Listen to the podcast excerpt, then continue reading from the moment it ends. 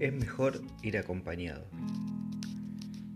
El camino de la vida no es un camino sencillo. Muchas veces encontramos obstáculos, pendientes empinadas.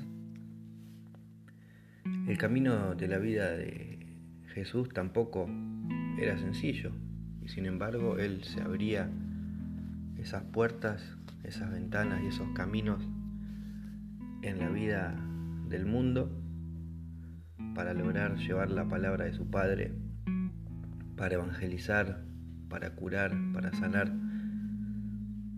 Y así unos discípulos, a los doce primeros elegidos por él, para continuar su tarea, y les dijo que salieran de dos en dos. Y seguramente él ya, conociendo las dificultades que tenía que superar, conociendo las dificultades del mundo, eso que a lo que se iba a enfrentar todos los días, decidió pedirles que no fueran solos, que fueran siempre acompañados. Por eso en tu vida tenés que aprender que todo es mejor si lo hacemos con alguien, que todo es más sencillo si lo hacemos con alguien, que venimos al mundo para compartir y que las personas somos sociables y necesitamos del otro. Así Jesús en su primer mandamiento nos dice amarás al otro como a ti mismo. O sea que siempre estamos hablando del otro en primer lugar. Y si hablamos del otro en primer lugar, tenemos que saber que en el otro vamos a encontrar ese compañero fiel que nos va a acompañar en nuestro camino que aunque tal vez no lo encontremos rápidamente, aunque tal vez nos cueste un poquito abrirnos a esta posibilidad, siempre en nuestra vida personal, en nuestra vida laboral, cuando estemos estudiando, practicando un deporte, siempre vamos a, hacer las cosas mejor, más felices, más alegres, y encontrando el apoyo en los momentos que no sean tan así con alguien más. Por eso como Jesús envió a los doce por el mundo a evangelizar, hoy pensemos que tenemos que salir,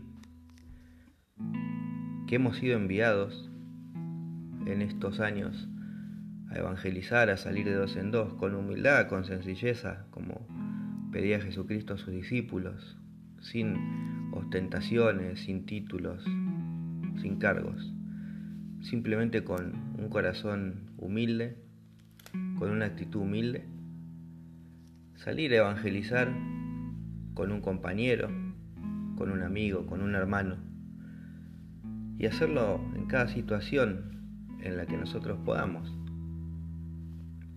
Porque esa palabra que podemos llevar de aliento, esa palabra que podemos llevar de consuelo, esa palabra que podemos llevar de alegría, puede ser sanación para el hermano, puede ser sanación en su corazón, puede ser sanación en su alma, puede ser sanación en su vida. Podemos hoy tomar el compromiso de buscar a ese hermano que así como los discípulos nos va a acompañar en el camino de la vida, salir junto a Él, disfrutar de lo que hacemos, acompañarlo en sus tristezas, en sus dolores, en sus necesidades. Encontrar ese fiel compañero para ir de dos en dos a hacer eso que nos toca encarar el mundo solos y con tanta dificultad. Y en ese camino de encarar el mundo nunca nos olvidemos de llevar la palabra de Cristo siendo ejemplo, siendo testimonio de amor, de fe,